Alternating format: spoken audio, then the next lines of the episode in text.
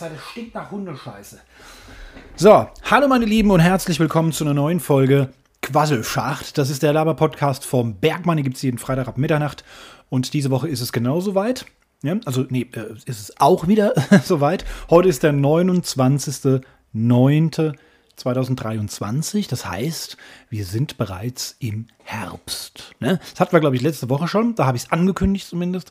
Und letzte Woche Samstag war es dann soweit. Wir sind im Herbst und das merkt man auch schon. Die Blätter werden gelb, fallen zu Boden. Überall liegen ähm, so Nüsse rum und so ein Kram. Und es stinkt nach Hundescheiße. Ich weiß nicht, an was das liegt. Kennt ihr das, wenn ihr das Gefühl habt, ihr seid in Hundescheiße getreten? Schaut euch dann eure Schuhe an und da ist nichts. Und dann denkt ihr, hä, wo kommt dieser Gestank her? Der, der hat mich jetzt die letzten, den letzten Kilometer meiner Hunderunde äh, begleitet nach der Arbeit. Und äh, äh, in meinem Treppenhaus, im, im Hausflur und in meiner Wohnung jetzt. Hab hier aber auch alle Fenster offen, weil es eben sehr warm ist. Ne? Ist jetzt immer noch 23 Grad abends gegen 18.30 Uhr. Und da denke ich mir, was, wo kommt der Hundescheiße-Gestank her? Hängt da irgendwo Hundescheiße an mir? Oder was ist da los? Weiß nicht, ob ihr das kennt, ähm, aber ich glaube, das ist tatsächlich irgendeine Pflanze. Vielleicht haben die Nachbarn da irgendwie den Rasen gemäht und ähm, irgendwelche Pflanzen umgetopft oder was weiß denn ich. Es stinkt auf jeden Fall eine Hundescheiße. Wenn ihr die Antwort wisst, was das große Rätsels Lösung ist, dann immer her damit. Sagt mir, wie diese Pflanze heißt. Wir hatten ja hier auch schon mal äh, die Causa Spermapflanze. Ich weiß nicht, ob ich das tatsächlich thematisiert hatte. Hier im Podcast ähm, im Sommer Frühsommer, würde ich sagen. Spätfrühling, Frühsommer. Äh, da hatte ich eine Pflanze, die stinkt nach Sperma. Kann man nicht anders sagen. Und das ist auch super ekelhaft. Da stinkt das ganze Viertel nach diesem Zeug. Und las, was meine wissenschaftlichen Erkenntnisse jetzt ergeben haben, jeder dritte Garten ähm, beherbergt solch eine Pflanze. Pfui, sage ich da. Also das ist wirklich pfui. Das ist sehr, sehr ekelhaft. So, ähm, es geht langsam bergab. Die letzten heißen Tage stehen an. Äh, ich habe jetzt gelesen in meiner Wetter-App nochmal 30 Grad. Ne? Also soll jetzt sogar sich nochmal steigern. Aber wir sind jetzt wieder in der Phase morgens Jacke an. Ne? Nachmittags nicht mehr wissen, was man alles noch ausziehen muss. Ähm, aber es endet jetzt. Wir sind jetzt wirklich im im Herbst angekommen und ich hatte es schon mal erwähnt, die letzte Woche im September, die ist immer so, das ist immer so eine Phase des Umschwungs. Ne? Da kippt das Ganze, da kippt ähm, das Wetter und dann wird es wirklich frisch. Und dann fängt es an, dass es häufiger regnet, als ihr euch das äh, wünschen würdet. Ich habe eine kleine Geschichte, ähm, heute wird es relativ privat, muss ich euch erzählen, von letzter Woche. Ihr wisst ja, ich bin so ein bisschen Weltraum-nerdig unterwegs momentan. Das behandle ich natürlich auch wieder am Ende meiner Folge. Gibt es wieder aus der Kategorie Oliversum wieder Neuigkeiten. Aber jetzt haben wir jetzt mal ein allgemeines Thema, ist nur artverwandt. Ne? Und zwar, äh, wenn man so nerdig ist, will man natürlich auch, und das mache ich seit ich kleines Kind bin, leidenschaftlich, in die Sterne schauen. Ja? Und ähm, jetzt ist es so, bin natürlich noch ein relativ, würde ich schon sagen, so ein knackiger junger Typ. Aber ähm, meine Augen, und das muss eine Laune der Natur sein, die lassen langsam nach. Ne? Ich weiß nicht, was da ist. Äh, scheinbar ein Genfehler. Dass da meine Augen, meine Sehkraft ein bisschen nachlässt. Ne? Und da habe ich das wirklich, ich habe das wirklich letztes Jahr gemerkt. Das war, glaube ich, letztes Jahr im Sommer, als ich keine Sterne mehr sehen konnte. Ich hatte wirklich massive Probleme mit meiner Brille und habe mir gedacht, boah, also wenn ich jetzt keine Sterne mehr sehen kann, diese wirklich ganz kleinen und klar funkeln. Und dann sieht man ja ab gewissen Phasen des Jahres, kann man ja auch den Jupiter beobachten. Und vor allen Dingen natürlich der Mond. Und der war unscharf. Und das hat mich so geärgert. Ähm, jetzt will ich mir gar nicht vorstellen, wie es ist, wenn man sich den Mond nicht mehr anschauen kann. Jetzt habe ich also, wie gesagt, hier ähm, bin ich einfach hergegangen, habe mir natürlich die Brille machen lassen, jetzt nicht nur, weil ich die Sterne und den Mond sehen will, sondern das ist natürlich auch verkehrsgefährdend. Ne? Ganz klar, ich fahre damit ja auch viel Auto, da muss man natürlich auch gut sehen können. Es bringt mir nichts, wenn ich die Straßenschilder erst vier Meter, bevor, äh, ne, bevor ich sie passiere, erkennen und lesen kann. Ne? Das ist natürlich fatal, also neue Brille bekommen. Und das war so eine Erleichterung, endlich wieder Sterne und auch den Mond gestochen scharf beobachten zu können. Und seitdem brodelt's in mir, ne, wächst dieser Wunsch, ähm, noch näher dran zu sein. Ich habe das mit meinem Fotoapparat versucht, das funktioniert natürlich nicht so gut. Ich habe es mit meinem Handy funktioniert, aber ich habe ein iPhone. Ne? Eines der ganz, ganz wenigen Punkte, wo ich sagen muss, da gibt es Verbesserungsbedarf beim iPhone. Ähm, äh, was das äh, Vergrößern angeht. Ja, da kann man ja wirklich richtig ranzoomen und sieht dann diese ganzen Mondkrater sogar. Ne? Also das kann man wirklich richtig gut bei anderen Handys, geht beim iPhone leider nicht so gut. Und dann schreit es natürlich nach einem Teleskop. Habe ja auch viele Podcasts gehört zum Thema Astronomie und Raumfahrt. Da geht es hier und da auch mal um Teleskope. Jetzt ist das natürlich so, dass so ein Teleskop, das kaufst du nicht einfach so an der Straßenecke. Ne? Es gibt Mediamärkte, die haben das, ohne Werbung machen zu wollen jetzt an der Stelle. Aber habe ich leider schmerzlich herausfinden müssen. Ähm, ich war jetzt hier, sagen wir mal, im Großraum Frankfurt unterwegs und äh, wollte dann da anrufen und fragen, ob dass irgendeiner im Rhein-Main-Gebiet, ne, äh, irgendein Markt Teleskope da hat. Ne? Weil es bringt mir nichts, ich kann das nicht online bestellen, wenn ich davon keine Ahnung habe. Bestelle ich einfach irgendwas, was preislich gut passt, was gut aussieht. Ne? Und dann habe ich hier was, was einfach Quatsch ist und nicht funktioniert. Also da muss man sich schon auskennen. Ich will das ja auch nicht bestellen, wieder zurückschicken, bestellen, wieder zurückschicken und das jetzt bis Weihnachten. das will ich ja auch nicht, ne? Sondern ich hätte gerne einen Laden, wo man reingeht und sich das anschaut. Mediamärkte führen tatsächlich Teleskope, dann wollte ich da anrufen, dann war das eine Kölner Vorwahl. Erkennt man natürlich. Ne? Ich komme ja noch aus der Kategorie früher Festnetztelefon, da musste man noch Wählscheiben ne, drehen. Ne? Da hat man zip, bis die wieder zurückgerollt ist und dann erst konnte man den Finger ins nächste Loch stecken in dem Ring und die nächste Zahl anwählen. Ne? Also das war schon so ein bisschen äh, ja verrückte Zeiten. Ne? Ähm, und auf jeden Fall kennt man sich dann natürlich mit Vornummern und sowas, mit Vorwahlnummern aus. Habe ich also sofort erkannt, ha, das ist eine Kölner Vorwahl. Ja, dachte ich, naja, ich will ja jetzt in Frankfurt äh, fragen. Ne? Also ich meine, ich hätte ja auch selber gucken können bei jedem einzelnen Produkt, ob das in irgendeinem Markt in meiner Nähe verfügbar ist. Ähm, deswegen rufe ich ja so eine Service-Hotline an. Ja gut, die sitzen jetzt halt nun mal in der Hauptzentrale von Saturn und Mediamarkt in Köln. Also rief ich dort an und da sagte die nette Dame, ja, in Sulzbach haben wir was. Ne? Ich mich also aufgemacht, bin nach Sulzbach gefahren. Das ist so 30, 40 Minuten von meinem Zuhause entfernt. Komme dort an, dann sagt der nette Verkäufer mir dort, nee, also Teleskope, das haben wir hier nicht. Nee, nee, das gehört ja nicht zum Standardsortiment. Ne? Also das können Sie nur im Online-Shop bestellen, das können Sie dann hier bei uns gerne abholen. Das geht. Ja, danke. Den Weg hätte ich mir sparen können. Also liebe Grüße an die Mediamarktzentrale nach Köln. Das funktioniert zumindest schon mal gar nicht. Ne? Also das, das waren wirklich 70 Minuten Fahrzeit. Das hätte ich mir gerne mal mit einem ordentlichen Verrechnungssatz ähm, bezahlen lassen, diese Stunden, Stundensatz, ne? Äh, äh wie in so einer Autowerkstatt. Dann hätte das 240 Euro gekostet. So, da hätte ich mir ein schönes Teleskop von kaufen können. Naja, lange Rede, kurzer Sinn. Ich war nun also schon mal in Frankfurt. Dann habe ich ein bisschen auf Google Maps geschaut. Das ist immer ein ganz guter ähm, Begleiter um in, der, in meinem näheren Umfeld jetzt sowas zu finden. Habe ich einfach mal Teleskop eingegeben und zack, kam tatsächlich ein Ergebnis in Frankfurt. Ich also hingefahren, nochmal 20 Minuten in Anspruch genommen. Und dann stehe ich dort vor einem Firmengelände, ja, sagen wir mal so, eine Firma, die Rollläden macht. Und ich denke, hä, war hier mal dieser Teleskopladen?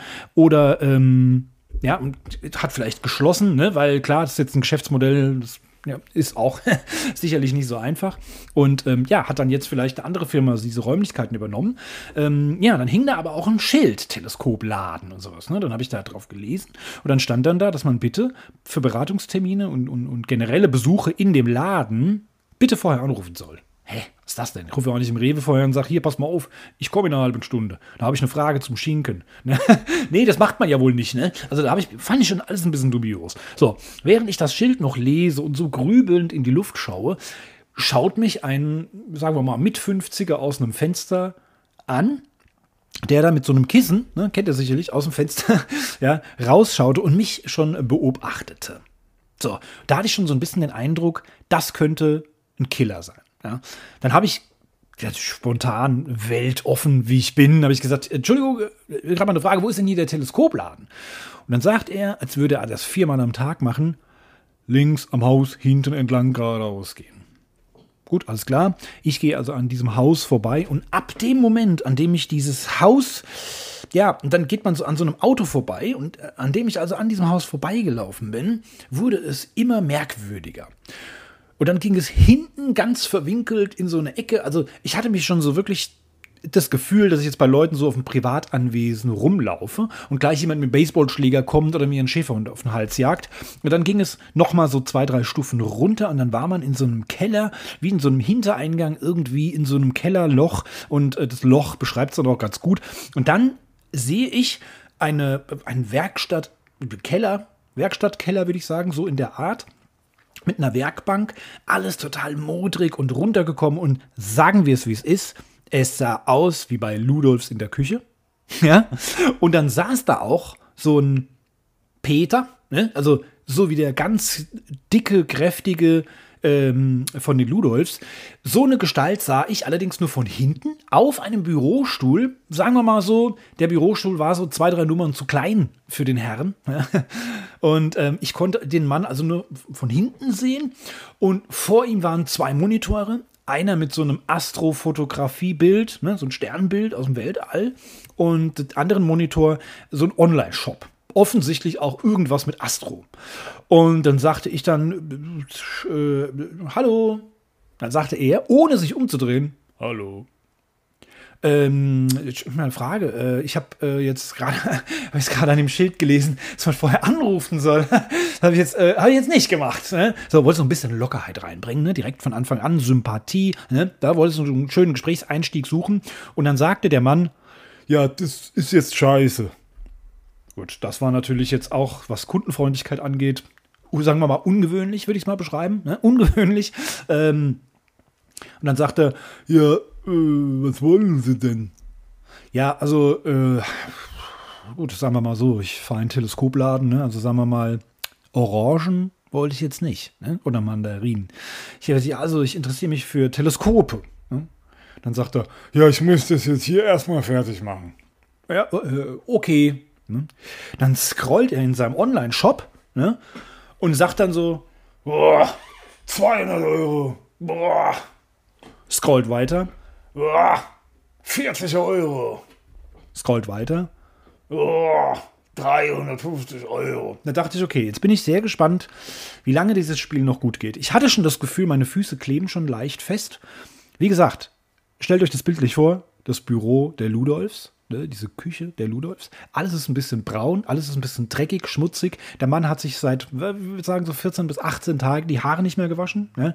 Das wurde also alles ähm, ein bisschen ekelhaft. Und ich hatte so ein klein bisschen das Gefühl, dass wenn ich ein falsches Wort sage, dann habe ich ein Messer zwischen den Rippen. Ne? Bin, werde heute noch in eine Plastikfolie gepackt. Ne? Dann kommt wieder der, der Typ von draußen, der an der Straße steht und die Opfer schon mal, schon mal äh, mustert. Ne? Der kommt dann und hilft, dann schmeißen die mich auf irgendeinen Pickup und dann bin ich für immer weg. Die, da findet mich kein Mensch. Ich habe auch niemandem gesagt, dass ich da hinfahre. Ne? Also, es war sehr, sehr unangenehm. Und da der gute Mann sich also nicht davon abbringen ließ, weiter in aller Seelenruhe in seinem Online-Shop rumzuscrollen. Und er sagte ja, dass ich jetzt unangekündigt komme, ist scheiße. Das wollte er mich jetzt dann auch praktisch spüren lassen. Ne? Weil er so, wollte mir wirklich richtig zeigen, wie viel Stress er jetzt hat. Ja? Und dann so unangemeldet und ohne Termin, das natürlich richtig scheiße ist. Ähm, und dann habe ich mir dann, also wirklich, auch als Verkäufer, habe ich mir dann gedacht, nee Leute, sorry, aber das ist mir jetzt hier zu blöd. Ne? Erstens habe ich ein bisschen Angst um mein Leben.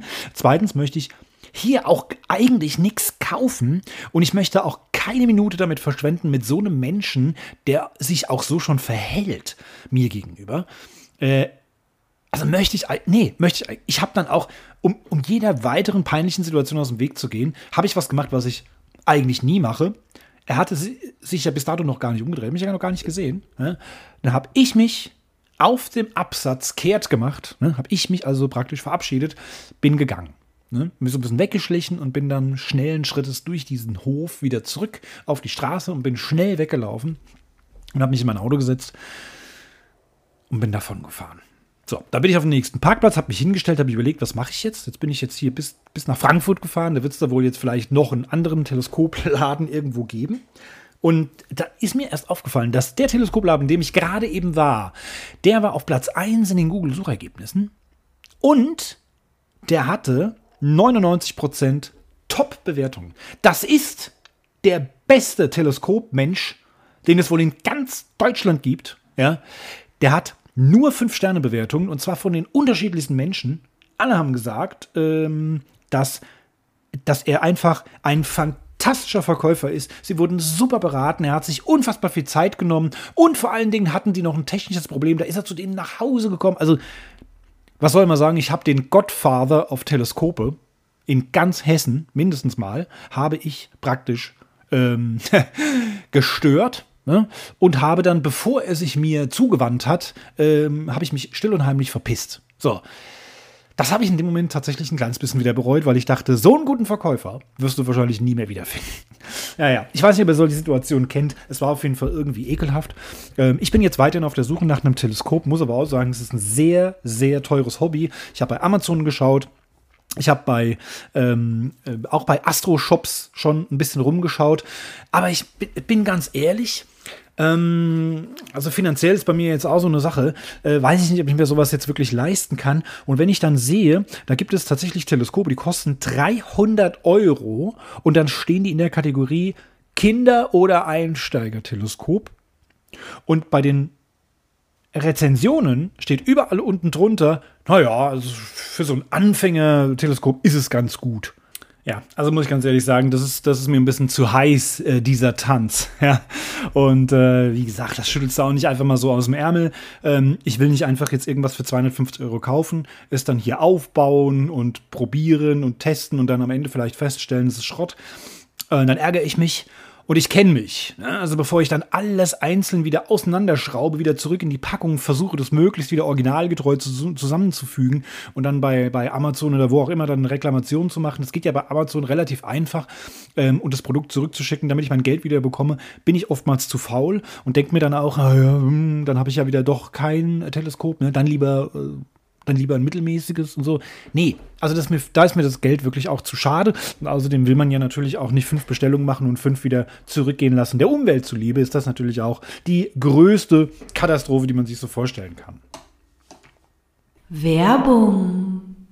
4% Zinsen. Wo kriegt man das? Auf keiner Bank zwei, vielleicht noch drei, aber vier Prozent, das kriegt ihr auf keiner Bank. Das kann ich euch garantieren. Und ähm, wenn ihr Quasselschacht-Zuhörer seid, dann habe ich für euch sogar noch einen Bonus, dann gibt es sogar noch was geschenkt. Ich möchte euch nämlich heute nochmal über Trade Republic informieren. Das ist mein ähm, Aktiendepot. Äh, zeichnet sich dadurch aus, dass das Depot keine Gebühren hat, ähm, sondern wenn man eine Aktie kauft, muss man einen Euro zahlen. Wenn man Aktien verkauft, muss man wieder einen Euro zahlen. Das ist das Einzige. Da ist aber auch egal, wie groß die Aktie ist. Ob die nur 70 Cent kostet oder 700 Euro. Ähm, wie gesagt, kaufen 1 Euro, verkaufen 1 Euro. Und vor allen Dingen bevor man überhaupt das Geld, was man zu Trade Republic überwiesen hat, ne, mit dem man dann arbeiten möchte, bevor man das überhaupt in Aktien oder ETFs investieren kann, liegt es auf einem sogenannten Verrechnungskonto. Ne, bei mir ist es immer so, ich überweise jeden Monat einen Sparbetrag da drauf, dann ist es auf diesem Verrechnungskonto. Und am nächsten Monatsersten werden dann meine ganzen ähm, Sparbeiträge praktisch aufgeteilt und einzelne Aktienpakete gekauft. Das muss man aber nicht. Man kann das Geld auch auf diesem Verrechnungskonto liegen lassen. Vollkommen risikofrei, weil man es ja noch gar nicht in Aktien investiert hat, sondern es liegt da einfach nur. Das liegt einfach nur bei Trade Republic. Ich kann es auch jederzeit wieder auf mein Konto, auf mein Girokonto zurückholen. Aber mit dem Geld, was ich nicht für Aktienkäufe nutze, bekomme ich künftig 4% Zinsen. Ne? Also 4% Jahreszins natürlich, das heißt 100 Euro draufgepackt, einfach mal ein Jahr lang liegen lassen. Da bekommt ihr nächstes Jahr im Oktober mal 4 Euro geschenkt. Ne? Macht natürlich bei 1000 Euro schon 40 Euro geschenkt. also klar, kann man sich natürlich hochrechnen. Wenn ihr jetzt also aktuell eine, ein schönes kleines Sümmchen von 20, 30.000 Euro mal so übrig habt, ne, könnt ihr mir das gerne überweisen. Ich weiß, was man damit machen könnte. Oder ihr nehmt es einfach, packt es auf Trade Republic auf euer Verrechnungskonto und bekommt fette 4% Zinsen. Ich habe bisher noch keinen Service gefunden, wo es ebenfalls 4% gibt. Ich habe noch ein kostenloses Online-Konto. Die waren so ein bisschen die Vorreiter mit 3%, haben jetzt aber wieder zurückgezogen, sitzen nur noch 2%. Also schnell zuschlagen. Und wie gesagt, ihr müsst gar keine Aktien kaufen. Könnt ihr natürlich, wenn ihr wollt. Ne? Also schaut mal bitte in den Show Notes. Da schreibe ich euch einen Code rein, also einen Link vielmehr. Wenn ihr auf diesen Link klickt, kommt zur Trade Republic und registriert euch dort ne, und überweist den ersten Betrag auf dieses Verrechnungskonto, sagen wir mal 50 Euro, einfach mal so, ne, dann kommt, wenn ihr damit nichts mehr macht, an diesem Tag, ab diesem Tag bekommt ihr dann diese 4% Zinsen und Ihr bekommt als Quasselschacht-Zuhörer, also als Schachtis, bekommt ihr sogar noch eine Aktie geschenkt von Trade Republic im Wert zwischen, sagen wir mal, einem Euro und 200 Euro. Ja, also das ist, äh, ja, das ist ein bisschen Lotto. Entweder ihr habt Glück und habt eine teure oder ihr habt halt weniger Glück und das ist eine günstige, aber in einem geschenkten Gaul schaut man nicht ins Maul. Eine geschenkte Aktie oder geschenkte Aktienanteile ähm, habt ihr ja nichts für investiert. Ne? Einfach warten, vielleicht steigert sich das äh, im Wert und ihr könnt es verkaufen und habt nur noch ein bisschen Cash gemacht. Ne? Aber wie gesagt, 4% Skonto, äh Quatsch, 4% Zinsen gibt es auf dem Verrechnungskonto bei Trade Republic. Schaut bitte unten in die Show Notes, da gibt es einen Link. Das habe ich extra als Werbung markiert, weil ich dafür natürlich auch eine Kleinigkeit von Trade Republic bekomme. Würde mich sehr freuen, wenn ihr euch da registriert und reich werdet. Werbung Ende. Ich war auf dem Elternabend. Neunte Klasse Gymnasium. Ich möchte nicht angeben, ich möchte nur sagen, ne, wo, ich möchte euch nur abholen. Ne? Wo befinden wir uns hier? Wir befinden uns ähm, auf einer Gesamtschule, gymnasialer Zweig, neunte Klasse. So, die Kinder sind also schon mal intelligent, sagen wir mal so. ähm, jetzt ist es so, wir gehen dorthin, der Lehrer blutjung, Ne? Also praktisch frisch vom Ref, wie er sagt. Ne? Ähm, hat er wohl, glaube ich, noch ein oder zwei Jahre schon unterrichtet und ist jetzt also praktisch Klassenlehrer meiner Tochter. So, wir sitzen also dort in diesem Klassenzimmer und es wird dann jetzt praktisch, kommt dann noch mal eine andere Lehrerin, die erzählt von der Englandfahrt, die findet, ich glaube, nächstes Jahr statt, äh, 2024, Nee, genau. 2024 über Ostern so ungefähr findet diese Englandfahrt statt. Ne? Hat dann also erklärt, äh, äh, wie viel das ungefähr kostet und dass es eine Studienfahrt ist, also keine Klassenfahrt, sondern eine Studienfahrt. Soweit ich das verstanden habe, ähm, liegt der wesentliche Unterschied darin, dass es praktisch was Freiwilliges ist. Ne? Also Klassenfahrt ist natürlich so ein bisschen, ich will jetzt mal sagen, aufgezwungen. Ne? Das ist so eine Klassenveranstaltung, das macht dann jede Klasse und basta. Da bezahlt dann auch jeder. Ähm, und ähm, bei der Studienfahrt ist es so, das wird jetzt praktisch angeboten. Es gibt 60 freie Plätze. Und wir haben so roundabout Neuntklässler im Gymnasialen und Realschulzweig von, was sie jetzt so gesagt hat, 220 bis 250 Schüler. Ja, klar, will natürlich nicht jeder nach England, ist auch klar. Ne? Ähm, viele können ja auch gar kein richtiges Englisch, wie zum Beispiel die Lehrer, die mitfahren. Ne? Also von daher, es will ja nicht jeder mit, aber für diejenigen, es könnte natürlich knapp werden. Ne? Also sagen wir mal so sechs, 60 Personen sind, Plätze gibt's, ne? 60 Plätze gibt's, 240 sind es ungefähr, sagen wir jetzt mal. Ne? Also 25 Prozent können halt von allen überhaupt nur mitfahren. Das gibt's halt auch eben jetzt nur bei einer Studienfahrt. Ne, bei Klassenfahrten läuft das halt eben anders ab. Ähm, Problem ist allerdings auch, dass bei einer Studienfahrt kannst du, äh, wenn man jetzt nicht so die Kohle locker hat, kann man das wohl beantragen, wird aber in den meisten Fällen abgelehnt, weil es einfach ähm, was Freiwilliges ist. Muss man ja nicht dringend machen. Ähm, aber ist natürlich eine coole Sache. Meine Nichte hat es letztes Jahr schon gemacht, hat sehr geschwärmt. Meine Tochter weiß nicht genau, ob sie es will. Und klar, jetzt wird es natürlich so sein, dass man dann eben ähm, 60 Plätze nur hat. Es wird also hundertprozentig eine Warteliste geben. So, also jetzt hat sie dann weiter erklärt. Ähm, es geht mit dem Bus nach England. Ne? So, da habe ich schon die ersten Fragezeichen über den Köpfen äh, gesehen. Ne? Und da dachte ich, naja gut, also ich bin natürlich sehr, sehr intelligent. Ne? Ich weiß natürlich, dass es einen Tunnel gibt zwischen Frankreich und England. Das heißt, es geht hier mit dem Bus, ähm, hier sagen wir mal aus dem Rhein-Main-Gebiet geht's los und dann geht es nach Frankreich und dort geht es halt eben an den Tunnel, an den Eurotunnel, dann geht es durch den Eurotunnel durch. Gibt es ja einmal mit, mit, äh, mit Zugverbindung, glaube ich, und einmal eben für Autos. Dann fährt man durch diesen Tunnel durch und ist auf der anderen Seite in England. Es geht nach Südengland, nach Bournemouth. Das war dann die nächsten Fragezeichen, weil viele es gar nicht verstanden haben, was die Frau jetzt gesagt hatte oder ob die mal niesen musste. Ne? Nee, nee, die hat den, den Stadtnamen genannt, Bournemouth. Und hat dann erklärt, was dort alles so gemacht wird, was dort besucht wird, hat sehr viele englische Fachbegriffe genommen. Und dann war eigentlich relativ klar, dass jetzt nicht so intelligent ist ist wie ich, ne, dass man am Ende dieses Vortrags natürlich viele Fragezeichen im Kopf hat. Ne? Ist klar, ist klar, das kann man verstehen. Dann nehme ich mir auch gerne die Zeit und ne, dass, die, dass das normale Volk eben Fragen stellen kann. Und dann meldete sich eine Dame und die Frage, die sie gestellt hat, war sehr, sehr interessant. Da war ich, also da haben wirklich, da war ich sehr erstaunt, weil sie hatte die Frage, ähm, was sie noch nicht so ganz verstanden hat, was ist denn eine Warteliste? Und ich denke, hä? Ist das jetzt dein Ernst? Also ich meine, es gibt zu dem Vortrag, den die Frau gerade gehalten hat, gibt es gefühlt 112 Fragen, die man stellen kann, die nachvollziehbar sind. Aber doch nicht, was eine Warteliste ist. Also es hat ja nur noch gefehlt, dass sie sagt, also ich habe noch mal eine Frage zu der Englandfahrt. Wo geht denn die hin? Wo, wo fahren die denn da hin? Nach Frankreich oder was? Also, äh, sorry, was ist eine Warteliste? Ich meine, das sagt ja das Wort schon. Ist zusammengesetzt aus zwei Worten. Ich, ich gebe es zu. Ja? Und jetzt weiß ich noch nicht mal, heißt Worte oder Wörter. Ne? Warte, Liste. Also es ist eine Liste, auf der man wartet. Ist logisch, ne? Also ich weiß nicht, ob ihr das auch nicht, ich kann es euch gerne erklären. Also wenn man nur 60 Plätze hat und 240 wollen mit, dann gibt es eine Warteliste. Das heißt, die ersten 60, die dürfen mitfahren. Aber es kann ja sein, dass irgendjemand sagt, oh nee, du, ich habe mir gerade überlegt, ich gehe doch nicht hin. Ne?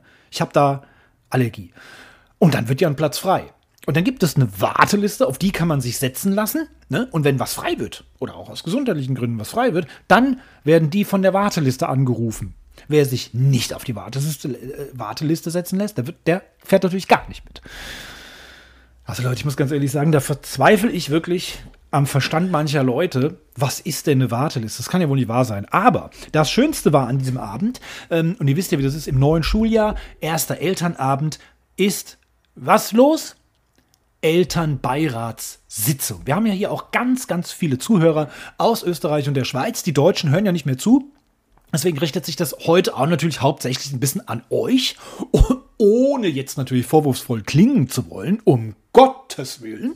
Ähm, aber, um das nochmal zu erklären, das sind praktisch äh, zwei Elternteile, also zwei Personen, ein Elternbeirat und ein Stellvertreter. Weiß nicht, ob das, in, wie gesagt, ich weiß nicht, ob das äh, was typisch Deutsches ist, ob das in anderen Ländern auch gibt.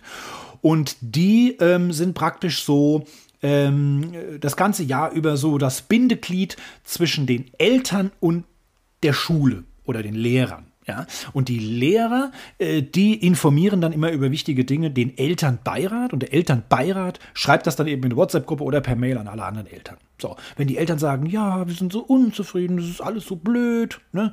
Der Torben, der hatte letzte Woche nur zweimal Mathe statt viermal und dann geht der Elternbeirat zum Lehrer und sagt, na, du, du, du, ne? Äh, das, das muss ich aber bessern mit der Mathe. Ne? So läuft das ab. Die müssen aber auch zu Elternbeiratssitzungen. Das heißt, da sind dann alle Eltern der Schule also alle Elternbeiräte von allen Klassen aus der Schule treffen sich dann und kriegen dann eben vom Direktor irgendwas Neues erzählt, können da natürlich sich auch beschweren ne, und sagen, du, du, du, im ganzen Jahrgang äh, ist zu wenig Mathe.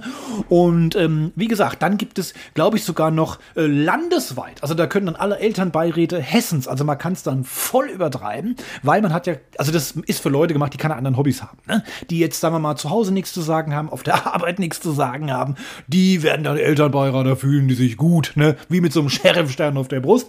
Und ich fand es immer ätzend. Und das Schlimmste ist, es will halt auch keine Sau machen. Es ist ein Scheißjob. Ja, es will keiner machen.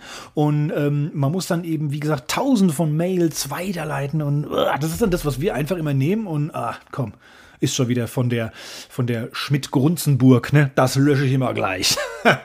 und ähm, ja, und dann ist es eben so, dass jetzt praktisch, ähm, sagen wir mal, äh, also es gibt dann zwei Wahlhelfer. Da findet sich immer ganz schnell jemand, weil die dürfen nicht gewählt werden. Ne? Die dürfen nur Wahlhelfer spielen. So.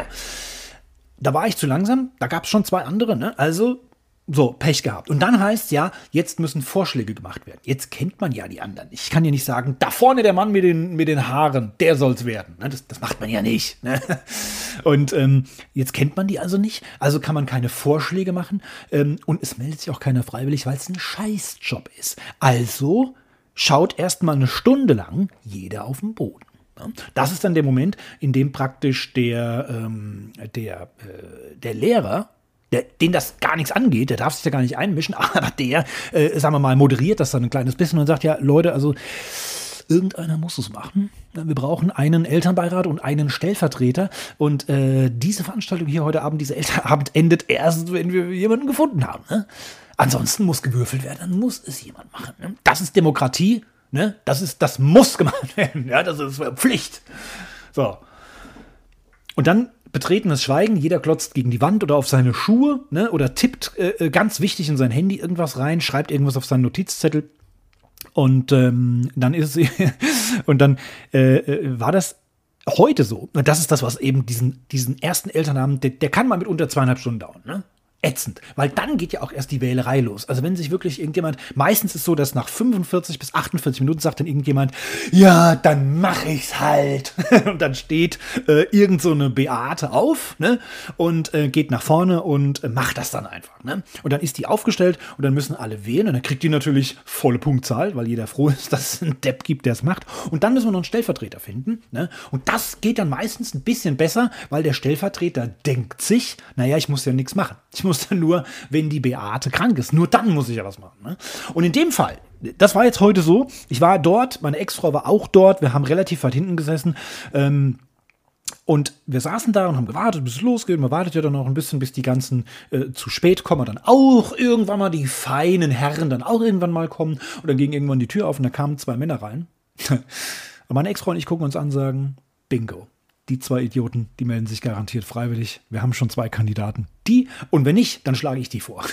die waren prädestiniert. Das habe ich denen schon angesehen, dass die praktisch nur darauf warten. Und was soll ich sagen? Bevor äh, die beiden Wahlhelfer ausgewählt waren, bevor die Wahl äh, äh oder wir uns überlegen konnten, wo schaue ich denn jetzt gleich betreten hin, wenn niemand was sagt, wo schweige ich denn 45 Minuten hin, da war es auch schon soweit. Da hat sich schon ähm, der erste Manfred freiwillig gemeldet ja, und, äh, und die Dame von der Warteliste, ne, die nicht wusste, was eine Warteliste ist, die hat sich dann sofort gemeldet als Ersatz. Also, äh, Doppelbingo, wir hatten zwei gefunden, ne? Wir ganz schnell, überall natürlich angekreuzt, ne? Da war ich so alle mit einverstanden und zack, zack, war die Wahl beendet. Ne? Also das ging tatsächlich dieses Mal ratzfatz. Also das war schon mal sehr, sehr gut. Ne? Naja, ich weiß nicht, ob ihr auch diese ähm, Elternabend-Erfahrungen gesammelt hat. Aber für alle, die aus ähm, Österreich, Schweiz oder auch aus den anderen Ländern kommen, es gibt ja noch mehr aus ausländischen Bereichen, die mir meinen Podcast hören, könnt ihr mir gerne mal sagen, wie das bei euch ist. Gibt es da auch einen Elternbeirat? Ist praktisch so wie Klassen, äh, ähm, nee, wie sagt man? Schulsprecher, Klassensprecher, Entschuldigung, sowas wie Klassensprecher ne, bei den Schülern gibt es halt auch sowas bei den Eltern. Also würde mich mal interessieren, wie es bei euch in der Schweiz ist oder auch in Österreich. Könnt ihr mir gerne mal schreiben. Ähm, nächstes wichtiges Thema, müssen ein bisschen Dampf machen. Ich bin hier, ähm, ich, äh, ja, ich, ich, breite diese Themen sehr weit aus, wird sonst eine sehr lange Folge heute. Also, ähm, neues, ganz, ganz wichtiges Thema. Letzte Woche poppte bei mir das Thema Blue Sky auf. Ich habe dieses Wort schon mehrfach gehört, konnte nicht so wirklich was mit anfangen, habe dann irgendwann mal mitbekommen, ah, das ist praktisch ein Pendant zu Twitter also auch ein Kurznachrichtendienst, soll wohl ähnlich aufgebaut sein wie Twitter. Ja, hatten wir alles schon mal, Leute, mit Mastodon, ne, mit einem der beschissensten Namen, den man sich für eine Social-Media-Plattform auswählen konnte. Ähm, das, da habe ich mich zwar angemeldet, ne, aber auch mehr so, um mir den Namen zu sichern, ne, dass es nicht noch jemanden gibt, der sich der Bergmann unterstrich nennt. Ähm, habe ich da einfach mal mich angemeldet, habe ich ein bisschen umgeschaut, fand es blöd, total unübersichtlich, hat mir nicht gefallen. So, und jetzt redet plötzlich die ganze Welt von Blue Sky. Ich habe gedacht, okay, wir schauen uns das einfach mal an, was das ist. Ne? Bin auf die Website gegangen. Ja, sorry, hier darfst du nicht rein. Ne? Mit den Turnschuhen darfst du hier nicht rein, weil hier musst du einen Einladungslink haben. Und dann habe ich mir gedacht, alles klar, wenn ihr eine Privatparty feiern wollt und wollt mich nicht dabei haben, dann könnt ihr mich, ne? Das habe ich, glaube ich, schon mal erwähnt. dann könnt ihr mich sonst wo ne? herumheben. Hinten rumheben, sagt man hier. Ähm, dann habe ich da keine Lust drauf. So, und jetzt war es aber so, äh, dass das äh, plötzlich dieses Wort Blue Sky ganz, ganz häufig, äh, äh, sagen wir mal, auf Twitter erwähnt wurde und genannt wurde. Und förmlich äh, hatte ich das Gefühl, dass jeder jetzt bei Blue Sky ist, nur ich wieder nicht. Und ähm, dann hat irgendjemand gesagt, äh, Bergi, bist du eigentlich auch schon bei Blue Sky? Und dann sage ich, nee, da darf ich leider nicht mitmachen. Hä, wieso denn das? Hast du etwa keinen Einladungslink? Genau. So, dann dauerte es noch vier Tage und dann hatte ich in meinem DM-Fach einen Einladungslink. So, und dann habe ich gedacht, okay, wenn ich jetzt schon mal diesen Einladungslink habe, wenn sich jemand schon die Mühe gemacht hat, ähm, dann schaue ich mir es mal an. Ich habe aber auch vorher gesagt, hier, bevor du jetzt deinen Einladungslink hier verschwendest, es kann passieren, dass ich mir es anschaue, ein, ein Profil erstelle und danach nie mehr was mache. Die Chancen sind relativ hoch. Ähm, aber ich muss sagen, ich wurde eines Besseren belehrt. Blue ist wirklich ähm, ein sehr, sehr guter äh, Ersatz Ne? Also es sieht wirklich, es ist genauso aufgebaut wie Twitter. Ich erzähle das jetzt für alle, die noch keinen Einladungslink haben und sich eventuell dafür interessieren. Es sieht fast genauso aus wie Twitter. Ähm, die Funktionen sind relativ ähnlich. Es fehlen noch ein paar Sachen. Es gibt zum Beispiel keine Hashtags. Ne? Ich arbeite ja viel mit Hashtags, also beim Bergmanns Kaffee zum Beispiel jeden Morgen. Da passiert einfach nichts. Ne? Also man kann keine Hashtags verwenden. Es gibt auch kein DM-Fach. Man kann sich also untereinander keine Nachrichten schreiben. Ja? Man muss das alles öffentlich machen. Ne? Stellt man sich das mal vor. Ja, wenn das bei Twitter so gewesen wäre, dann wäre ich immer noch Single jetzt. Ne? Das, das wollen wir mal so festhalten. Und ähm, ja, ansonsten sieht es sehr ähnlich aus. Ich habe mich ein bisschen informiert ähm, und habe festgestellt äh, oder gelesen, dass Jack Dorsey, der Erfinder und Gründer von Twitter, dass der da seine Finger mit drin hat. Und zwar als er noch Chef war von Twitter hat er praktisch, ähm, ich glaube 2019, Blue Sky gegründet und das sollte eine Erweiterung sein für Twitter. Dass man also nicht über Twitter äh, und auf die Server von Twitter angewiesen ist, sondern dass man auch auf fremden Servern das nutzen kann. Das heißt, wenn die Twitter-Server down sind, wie, man, wie wir IT-Netzwerkprofis sagen, dass man dann ähm, ähm, über andere ähm, eigene Server, das ist alles ein bisschen kompliziert, ne? Äh, äh, das werdet ihr wahrscheinlich gar nicht verstehen, ne? Äh, dass man dann da trotzdem weiterhin auf, auf, Twitter, auf Twitter surfen kann, ne? So, surfen kann. Also das ist mal so in meinen Worten. Ähm, und diese Erweiterung, das hat aber alles so ein bisschen, das kennt man ja, man macht ein neues Projekt, da liegt es wochenlang, monatelang in der Schublade. Ne? Es gab dann irgendwie, ähm, auch Jack Dorsey hat dann praktisch bei Twitter aufgehört. Ne? Da gab es einen neuen Chef, der hat das dann weitergeführt. Äh, und Blue Sky wurde die ganze Zeit praktisch ähm, weiter finanziert von Twitter, bis man irgendwann gesagt hat, hier, wir spalten uns komplett ab. Und dann wurde Blue Sky eine eigene Firma. Und 2022 gab es dann auch die ersten Angestellten. Und dann kam plötzlich der Elon Musk und hat gesagt, ich kaufe jetzt Twitter und nenne es X und also X, ne, der Buchstabe, und ähm, hat ganz Twitter von links auf rechts gezogen. Und Blue Sky, da ist der Jack Dorsey, der Gründer von Twitter, immer noch mit dabei. Der sitzt zumindest im Aufsichtsrat, hat aber einen Geschäftsführer benannt und die ziehen das jetzt ganz groß auf. Es ist aber alles noch eine Beta-Version, deswegen das mit den Einladungslinks. Und die bekommt wohl auch nur jemand, der, äh, sagen wir mal, jetzt kein Bot ist, kein Nazi, kein was weiß ich was, ne? Also hier geht es wieder ein bisschen mit Regeln zu und da will man möglichst soziale Menschen einen Einladungslink geben, damit die noch weitere soziale Menschen an Bord holen können. Die schauen jetzt also bei mir ganz genau, legt er sich mit jedem an, ist er ganz lieb, nett und freundlich, ist er sehr sozial, interagiert der viel mit anderen? Ähm, und wenn ja, wenn ich brav war ne, und dann auf meinen Hinterbeinchen sitze und hechelnd ähm, ein, eine Pfote ausstrecke, dann bekomme ich vielleicht einen Einladungslink und dann kann ich theoretisch einen von euch an Bord holen, Ne? Wie, wie, wir Kapitäne sagen. Und ähm, deswegen, also wenn ihr da Bock habt, äh, bei Blue Sky dabei zu sein, meine ersten Erfahrungen sind, es ist, und da muss ich dem Rango, der mich eingeladen hat, vielen Dank an der Stelle, ich weiß nicht, ob du den Podcast hörst, ganz, ganz viele liebe äh, Grüße, du hast mich eingeladen, du hast mir den Einladungslink geschickt, Dank, danke dafür erstmal. Und er hat es sehr gut beschrieben, er hat gesagt, es ist wie Twitter in den 2000er, 2010er Jahren, ja? also äh, wo noch alles schön war. Ne? Also es ist wie Twitter ohne den ganzen Scheiß, ohne die Nazis und ohne den Stress und ohne den Ärger. Und das trifft's wirklich gut. Ich bin tatsächlich schon ein bisschen aktiv gewesen auf Blue Sky. Ich weiß noch nicht ganz genau. Mein Herz hängt schon noch an Twitter, auch wenn da alles einen Bach runtergeht. Ne? Ähm, also von daher äh, twittere ich zum Beispiel meine Guten Morgen-Tweets und die Bergmanns Kaffeetasse jeden Morgen auf Twitter und auf Blue Sky. Ja? Rennt nackt durchs Bild. Das ist was, das habe ich auf Twitter gelassen. Da kann ich es aber auch vorprogrammieren. Das geht bei Blue Sky eben noch nicht. Deswegen gibt es noch Unterscheidungen. Ich habe, ja, bei, bei, bei Blue Sky heißt es nicht Tweet, sondern Skeet. Ne? Also eine Mischung aus Sky und Tweet. Das wird aber von, von den Blue Sky-Machern nicht so gerne gehört. Klar, man will ja nicht mit Twitter ver verglichen werden. Ähm, auf jeden Fall sagt jeder einfach Skeet. Und da habe ich schon den ein oder anderen Skeet abgesetzt. Aber wie gesagt, ich muss da noch warm werden. Ich brauche ein bisschen Zeit. Ich muss da so ein bisschen reinwachsen. Aber ich finde es sehr charmant. Und ich kann mir vorstellen, dass wenn es bei Twitter noch weiter bergab geht, dass ich dort bleibe. Ich werde mich nicht löschen. Ich bleibe dort aber dass ich dort immer weniger aktiv werde, wobei das schon ein Kunststück ist, noch weniger aktiv zu sein als die letzten Jahre äh, und dafür deutlich aktiver auf Blue Sky zu werden. Also, äh, wer einen Einladungslink braucht, äh, meldet euch mal an, sag ich mal, ähm, äh, schreibt mir eine DM irgendwo. Ich, äh, also nicht auf Blue Sky, weil da geht's nicht. Ich hoffe, dass das alles in Zukunft noch verbessert wird, der ganze Service, dass all das, was man so bei Twitter äh, gerne nutzt, dass das dann bei Blue Sky auch kommt. Und ähm, wie gesagt, da bin ich da guter Dinge und da lade ich euch gerne ein, so wie ich einen Code habe Ähm, und wie gesagt, ich kann es nur empfehlen, schaut es euch auf jeden Fall mal an. Für alle, die jetzt schon bei Twitter sind, ähm, ist es eine top, top Alternative. Ich kann es wirklich nur ähm, empfehlen. Und meine Freundin Nicole hat ähm, sich auch da angemeldet und ist auch wieder ein bisschen aktiv, obwohl sie auf Twitter angekündigt hatte, dass sie erst in den nächsten Ferien wieder was machen wird. So, wir kommen zum nächsten Thema. Äh, und zwar ähm, harter Cut. Ne? Ganz harter Cut an dieser Stelle. Es geht zur Bundeswehr. Ihr erinnert euch vielleicht noch, ähm, als der Russe in der Ukraine eingefallen ist, da war natürlich Tohu Wabohu im Deutschen Bundestag. Wir haben eine neue Regierung. Olaf Scholz ist neuer Bundeskanzler. Eines der ersten Dinge, die er verkündet hat, er macht 100 Milliarden locker, um unsere Bundeswehr wieder auf Vordermann zu bringen. Also die, die Gurkentruppe, die Gurkentruppe mit den Sandalen, die noch nicht mal mehr warme ähm, Unterhosen hat, ne? die werden jetzt mal wieder richtig auf Vordermann gebracht. Wir haben auch nur zwei funktionierende Flugzeuge. Ne? Hat ja ähm, Felix Lobrecht so schön gesagt, es gibt nur vier funktionstüchtige Kampfjets.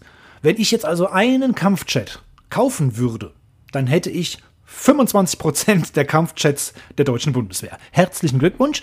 Ähm, da ist aber auch viel Wahres dran. Ne? So, also 100 Milliarden locker gemacht von der Regierung. Äh, was heißt von der Regierung? Das ist unser Geld natürlich, ne? klar. Da muss ich äh, vier, fünf Jahre für arbeiten alleine. Ja? Und ähm, jetzt ist Folgendes passiert. Letzte Woche ereilte mich die Mitteilung, am, am Mittwoch war das, ähm, dass die Bundeswehr jetzt für eine Milliarde Euro Funkgeräte gekauft hat. Ne? Ist natürlich wichtig, ja, man kann ja so in Kriegszeiten, da kann man jetzt nicht WhatsApp schreiben, ist klar. Ähm, also ähm, eine Milliarde Euro ausgegeben für Funkgeräte. Also praktisch von 100 Milliarden. Das ist also dann also ein Prozent von diesem locker gemachten Budget. So, jetzt kamen die Funkgeräte an, wahrscheinlich mit der DPD oder mit der DHL, also wurden die angeliefert. Und dann haben der Klaus und der Herbert die ausgepackt. Und er sagt, das darf doch nicht wahr sein. Jetzt passen die gar nicht in die Autos. Hier sind drei Zentimeter zu schmal. Scheiße. Wer hat denn die Scheiße bestellt? so ungefähr hat sich das vermutlich abgespielt. Ne? Also man hat jetzt für eine Milliarde Euro Funkgeräte gekauft. Wir wollen uns das nochmal auf der Zunge zergehen lassen. Eine Milliarde. Wisst ihr, wie viele Millionen Euro das sind? Ja, wisst ihr das? Tausend. Das sind tausend Millionen. Das sind eine Milliarde. Und jetzt passen die scheiß Funkgeräte nicht in die Autos. Ist das ein Witz? Ist, muss ich jetzt mal ganz ehrlich fragen. Also, wenn ich falsche Einlagen für meine Schuhe kaufe, ne? Ah, das ist ärgerlich, ne? Aber eine, für eine Milliarde Funkgeräte kaufen, die nicht in die Autos passen, ja, sorry. Also wem dürfe denn jetzt das Fell über die Ohren ziehen? Und dann hat natürlich der Chef, der neue Chef der Bundeswehr, und da muss man ja auch sagen, der hatte ja Vorgänger gehabt, die haben Scheiße gebaut, ne? Also da hat ja nichts funktioniert. Also da war wirklich ganz grauenhafte Vorgänger gehabt. Und jetzt ist das passiert, ne? Jetzt bin ich gespannt, was Boris Pistorius sagt zu diesem Vorgang. Ne? Weil ich halte wirklich viel von Boris. Ne? Und da sagt Boris Pistorius, unser Verteidigungsminister, also der Chef der Bundeswehr, ich bin sehr verärgert. Ha! Ja, stell dir das mal vor, äh, Boris. Da bin ich aber auch verärgert. Ne? Das kann man so unterstreichen. Also, ja. Regen wir uns nicht weiter auf, wir machen weiter mit dem nächsten Thema. Ich lasse das jetzt einfach mal so sacken, ne? mal so sagen. Und ähm, ich habe eine ernste Frage und dann kommen wir ähm, auch langsam zum Ende, beziehungsweise kommt ja dann mein Weltraum, äh, meine Weltraumkategorie Oliversum. Ähm, und diese letzte Frage ist, ähm, möchte ich an der Stelle fragen, weil, ähm, also zum einen ist es so, dass, äh, sagen wir mal, die Zuhörer ja zuletzt bei dem Quasselschacht-Podcast äh, deutlich zurückgegangen sind. Ne? Äh, deswegen überlege ich, ähm, soll ich nicht vielleicht lieber das Ganze hier einstampfen und, und, und direkt einen Weltraum-Podcast machen? Ne? Würde mich jetzt auch sehr interessieren. Also ist, ist kein Problem. Ich kann das auch machen. Ne? Ich habe nur die, das Gefühl, dann hört dann gar keiner mehr zu. Ne? Äh, also ja. Und die eigentliche Frage, die ich jetzt stellen wollte, war: Ich habe ja einen Discord-Server und ähm, ich muss gestehen, ich habe da seit Monaten nicht mehr drauf geschaut. Ich bekomme auch komischerweise keine Mitteilung mehr. Ich glaube, ich habe irgendwann mal an meinem Handy eingestellt, wenn mein Speicher voll ist, dann soll er wenig genutzte Apps löschen. Und deswegen ist, glaube ich, tatsächlich die Discord-App äh, ähm, gelöscht worden. Und deswegen bekomme ich keine Mitteilung mehr, wenn da jemand was reinschreibt. Und es ist, glaube ich, jetzt Mitte September, tatsächlich vor 14 Tagen, hat jemand nochmal was reingeschrieben. Ähm, aber da passiert nicht wirklich viel. Und ich habe das auch angekündigt, dass ich mich da ein bisschen zurückhalte. Das war eine Plattform, die war für euch gedacht. Ne? Also ist ja klar, ich schreibe nicht auf Facebook, Insta und Twitter und dann nochmal das gleiche nochmal auf Discord, sondern das war eigentlich, damit ihr auch untereinander ein bisschen kommunizieren könnt. Ich fand Discord eine Zeit lang richtig, richtig gut, habe da einen Discord-Server aufgebaut und der ist jetzt nicht so angelaufen, wie ich mir das vorgestellt hatte. Ne? Es sind auch 20, 30 Leute drauf. Äh, Finde es auch wieder sehr schade, dass ich wieder mal was angefangen habe und jetzt lasse ich euch da auf diesem Schiff da alleine durch die Atlantik schippern. aber wie gesagt, äh, ich habe dann die Ausrede gefunden, dass ich das ja für euch gemacht habe, aber es wird einfach nicht so wirklich genutzt. Und deswegen die Frage, soll ich das Ding abschalten? Kann ich das Ding abschalten? Ich meine, es kostet mich nichts, ähm, aber ich will halt an der Stelle ankündigen, ich werde da also keine Zeit mehr investieren, ähm, auch wenn man da natürlich kommunizieren kann miteinander, aber das funktioniert doch auch nicht so schnell. Also wenn ich jetzt äh, gerade noch mal zurückzukehren, wenn ich bei Blue Sky was reinschreibe, dann kriege ich äh, direkt innerhalb von einer halben Stunde fünf Antworten. Und ich glaube, wenn ich auf Discord eine Frage stelle, würde es vermutlich einen Tag dauern. Also da ist mir auch die Reaktionszeit einfach zu lange. Und wenn ihr dort was reinschreibt, um mich was zu fragen, dann kriege ich es erst in ein paar Monaten mit. Deswegen hier an dieser Stelle für alle, die auf Discord sind, bei, my, bei mir auf meinem Discord sind, ähm, macht das noch Sinn? Soll ich das Ding abstellen? Ne? Könnt ihr gerne auch mal äh, Bezug nehmen. So, und jetzt ähm, ist es soweit. Jetzt kommen wir also zu meiner neuen Kategorie ähm, Oliversum. Willkommen im Oliversum. Ja, und ich möchte erstmal ähm, ein bisschen angeben, das ist eine meiner Spezialitäten, und zwar ähm, gibt es im, im nächsten Jahr startet eine, ja, sagen wir mal im weitesten, eine Jupiter-Mission, und zwar die Europa Clipper. Das klingt ein bisschen kompliziert, ne? Also die Europa Clipper. Ähm, und zwar ist Europa ein Mond des Jupiters. Der hat ja, ich glaube, 87 Monde, aber Europa ist ein sehr, sehr interessanter Mond, denn äh, der hat eine ähm, sehr, sehr dicke Eiskruste. Man vermutet bis zu Kilometer dick äh, Eiskruste. Und darunter muss sich eigentlich ein Ozean befinden. Also da geht man von aus. Ne? Das ist relativ sicher, dass es darunter einen Ozean gibt. Und deswegen ist es natürlich für uns Menschen sehr, sehr spannend. Ähm, wir kennen das Wasser in flüssiger Form, also ne, im Ozean eben. Das kennen wir bei uns auf der Erde äh, so, dass überall, wo wir auf der Erde Wasser haben, gibt es auch Leben. Ja? Klar, jetzt vielleicht nicht gerade unter einer kilometerdicken Eisschicht, ne? das weiß man jetzt nicht so ganz genau, aber es gibt überall Leben.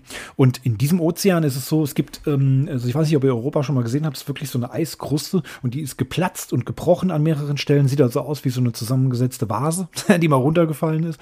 Und ähm, diese Platten, die dann dadurch entstehen, also diese Bruchstücke, die bewegen sich und schieben sich hin und her, das ist beobachtbar und deswegen weiß man, das muss eigentlich auf einem Ozean herumschwimmen, so ein bisschen wenigstens, diese Platten. Deswegen liegt die Vermutung nahe, dass dort eben, wie gesagt, äh, flüssiges Wasser in Form eines Ozeans ist. Und das ist für uns natürlich ganz interessant. Europa Clipper, ich nenne es jetzt mal in Deutsch, wird also oder soll im Jahr 2024 dorthin fliegen. Und ähm, das dauert natürlich, ich glaube, bis 2029 oder 2030 würde der Europa Clipper, also die, die Sonde, dann erst dort ankommen. Ähm, am Jupitermond Europa und wird dort auch jetzt nicht das Eis durchbohren, was für die Zukunft angedacht ist, sondern wird erstmal nur einen Blick drauf werfen und aus der Ferne Messungen machen. Ne? Da kann man ja sehr, sehr viel schon mitmachen. Wir können ja heute schon bei Exoplaneten zum Beispiel ähm, allein durch Lichtbrechung feststellen, äh, was dort für, für äh, Gase entstehen und sowas. Und deswegen ähm, will sich der Europa-Clipper jetzt hier also mal so ein Bild machen. Warum ich euch das alles erzähle, es gibt eine fantastische Aktion von der NASA, die also diese Mission durchführt. Und zwar heißt die Message in a Bottle. Also Nachricht in einer Flasche, auf Deutsch übersetzt, also sprich eine ähm, Flaschenpost. Ja, Flaschenpost sagen wir in Deutschland und ähm, das finde ich eine sehr, sehr geile, also nicht nur in Deutschland, das sagen wir auch in Österreich und der Schweiz, ganz liebe Grüße.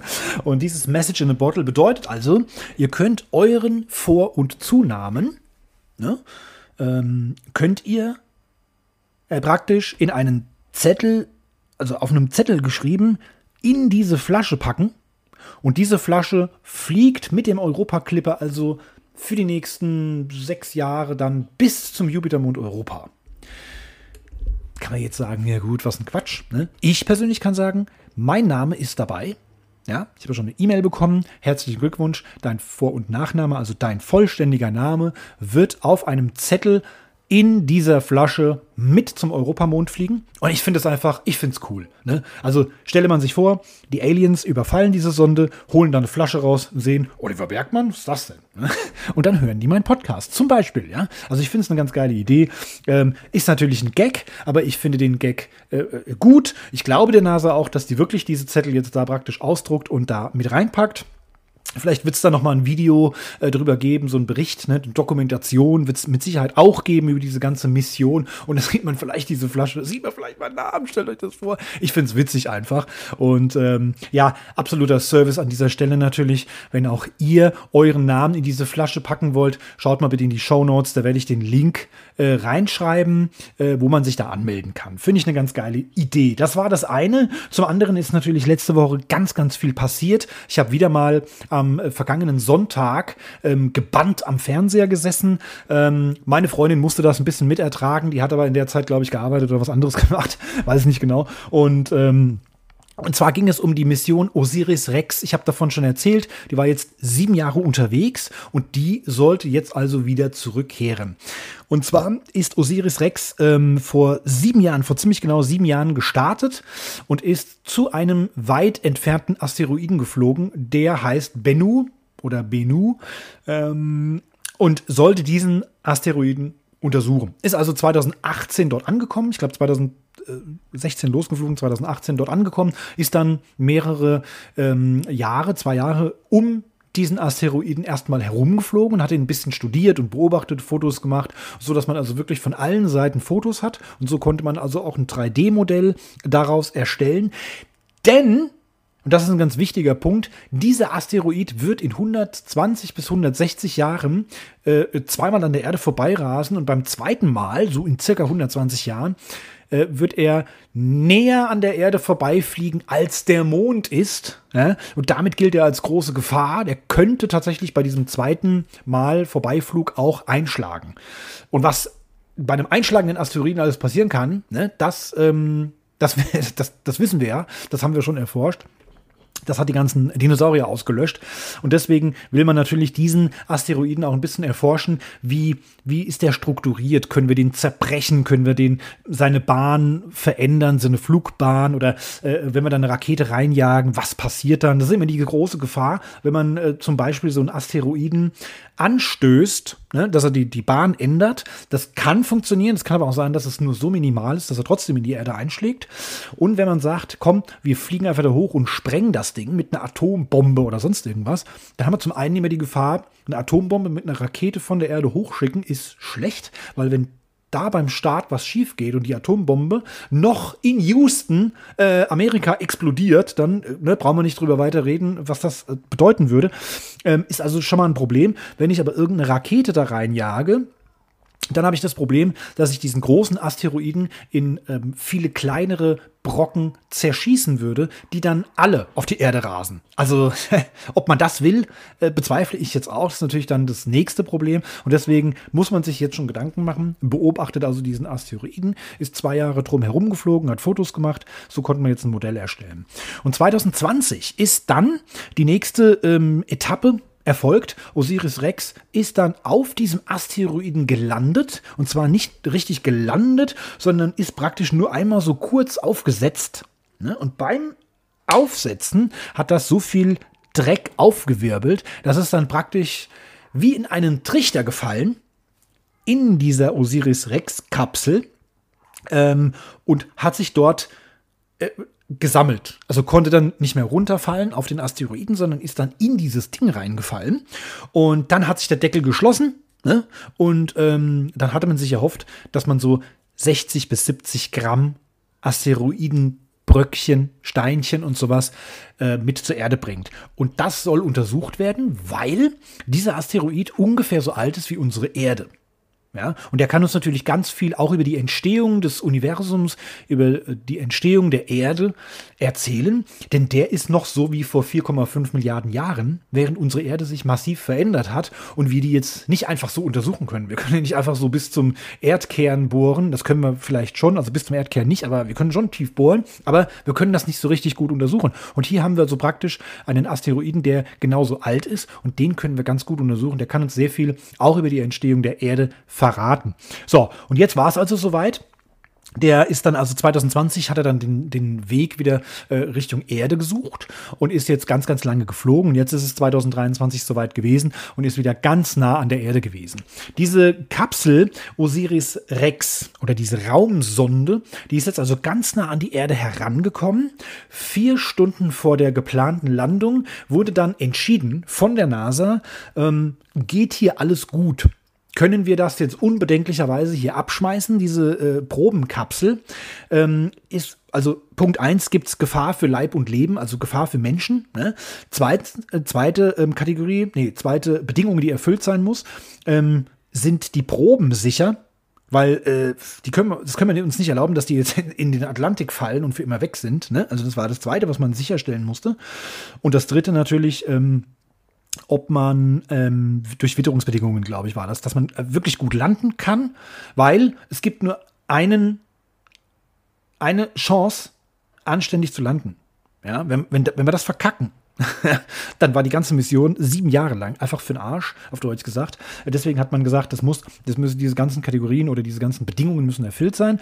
Und dann können wir äh, diese Probenkapsel dort oben ja, abwerfen.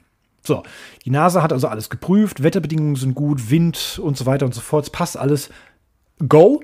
Ne? Dann wurde die Kapsel abgelöst und die hat sich auf den Weg gemacht äh, und ist praktisch in die Erdumlaufbahn, in die Erdatmosphäre. Da wird es natürlich richtig heiß, 5000 Grad. Also das muss man, das muss das Ding abkönnen, hat aber dafür natürlich auch ein Hitzeschild und ähm, ist dann über der Wüste Utahs, ein Bundesstaat in den USA, über einem ähm, militärischen Testgelände äh, äh, geflogen ja, ist also äh, ungefähr in Kalifornien äh, praktisch in die, in die Erdatmosphäre eingedrungen, ist dann noch fast über, ja, über die Hälfte äh, der nordamerikanischen Landfläche geflogen und dann mit einem äh, Fallschirm, der sich dann geöffnet hat, äh, zur sanften Landung angesetzt. So, ähm, und das hat alles ganz hervorragend funktioniert. Jetzt war das nur die Probenkapsel, denn die Raumsonde Osiris Rex, die ist weitergeflogen und die hat mit dem Moment, an dem sie die Probenkapsel abgeschmissen hat, ihren Namen geändert. Heißt jetzt nicht mehr Osiris Rex, sondern Osiris Apex und fliegt jetzt Richtung Sonne zum nächsten Asteroiden, der untersucht werden soll. Allein das fand ich auch sehr, sehr spannend,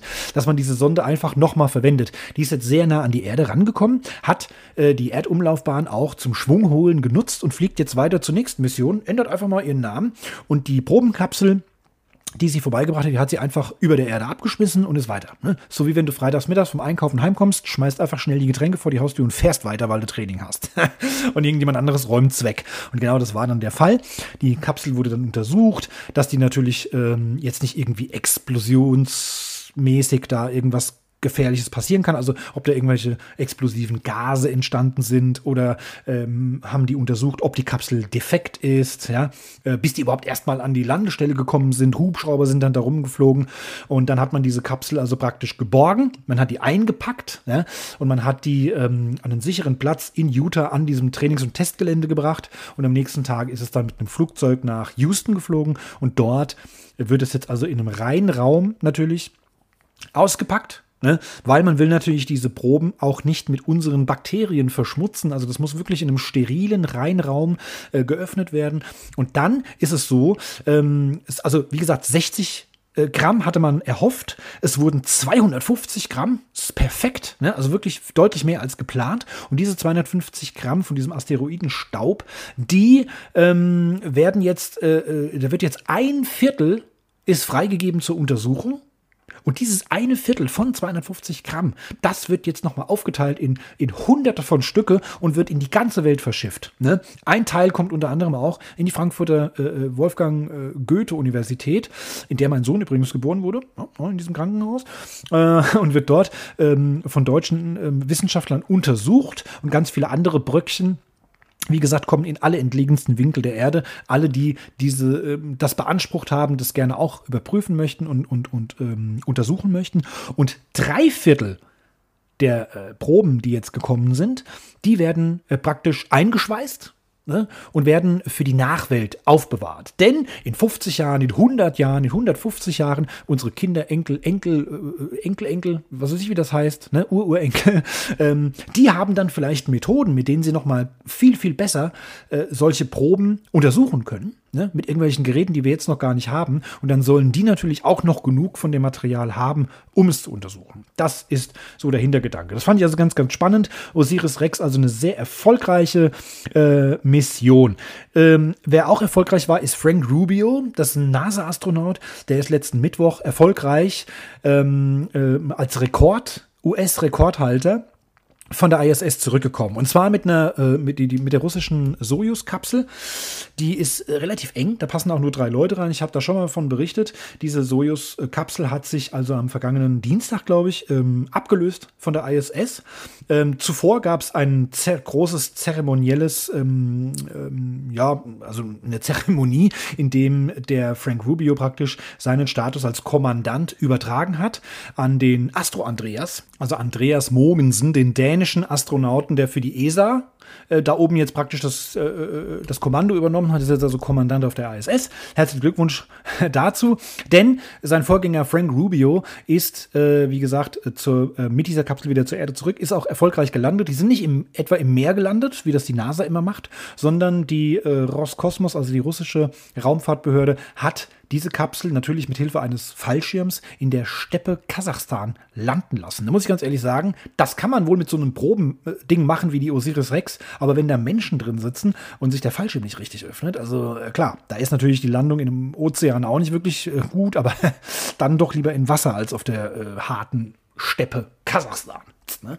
Naja, es hat alles sehr gut funktioniert und Frank Rubio hat einen US-Rekord aufgestellt äh, für den längsten Weltraumaufenthalt am Stück, denn er war 371 Tage da oben, also über ein Jahr. Er ist vor ähm, einem Jahr, am 21. September ist er gestartet und hat jetzt also praktisch, ja, ein Jahr und eine Woche auf der ISS, also im Weltall verbracht und ähm, damit, wie gesagt, ähm, neuer Rekordhalter der äh, USA. Es gibt aber auch noch, ähm, ich glaube, zwei russische Kosmonauten, die noch länger waren. Ich glaube, der Rekord liegt bei 439 Tagen oder sowas. Kann ich euch das nächste Mal gerne nachreichen. Das war die zweite News. Und ähm, dann haben wir noch eine Sache. Und zwar haben wir aber noch ein bisschen Zeit. Werde ich euch hoffentlich dann auch äh, zu gegebener Zeit nochmal darauf hinweisen. Ähm, findet also erst in einem Jahr statt. Also nächstes Jahr 2024. Und das passiert nur alle 80 Jahre, nämlich eine sichtbare Sternexplosion. Ja, also für nächstes Jahr ein ganz seltenes, spektakuläres Ereignis, was sich da an unserem Sternenhimmel also ankündigt. Eine Sternexplosion, die mit bloßem Auge sichtbar ist. Also eine Nova im Sternbild nördliche Krone. Ja, das Ganze ähm, kann ich euch dann aber, wie gesagt, gerne dann, wenn es soweit ist, nochmal Bescheid geben. Ja, zuletzt hat man die äh, im Jahr 1866 und im Jahr 1946 gesehen. Ähm, also Explosionen eines Sterns, genauer gesagt eines weißen Zwerges. Ja? Und das äh, kommt jetzt also bald, das berichtet das Wissenschaftsmagazin Cinex oder Cinex, ich weiß nicht ganz genau, wie es heißt. Und ähm, wie gesagt, das wird bestimmt auch eine ganz spannende Sache. Was ich momentan mit bloßem Auge sehen kann, ähm, ist morgens, wenn ich mit dem Hund spazieren gehe, die Sonne langsam aufgeht. Es ist noch, noch dunkel, aber ein kleines bisschen hell. Kann man ähm, den Mond natürlich sehen. Fantastisch. Äh, ich konnte den Jupiter sehen sehr, sehr hell geleuchtet. Heute konnte ich die Venus sehen, unser Schwesterplanet, ne, der äh, relativ nah an uns dran ist. Äh, den konnte man sehen. Merkur war im sichtbaren Bereich, aber natürlich, das ist ja der an der Sonne am nächsten ist, ähm, deswegen natürlich mit dem Sonnenaufgang ja, ja, das war dann einfach zu hell. Ne? Also das ist das Problem, dass man Merkur meist mit bloßem Auge nicht sehen kann, weil er eben immer in der Nähe der Sonne ist und die natürlich so hell strahlt, dass man dann den Merkur nicht mehr sehen kann. Der ist ja auch relativ klein. Der ist ungefähr so groß wie unser Mond. Ne? Und, ähm, aber sehr, sehr weit weg. Natürlich viel weiter weg als der Mond.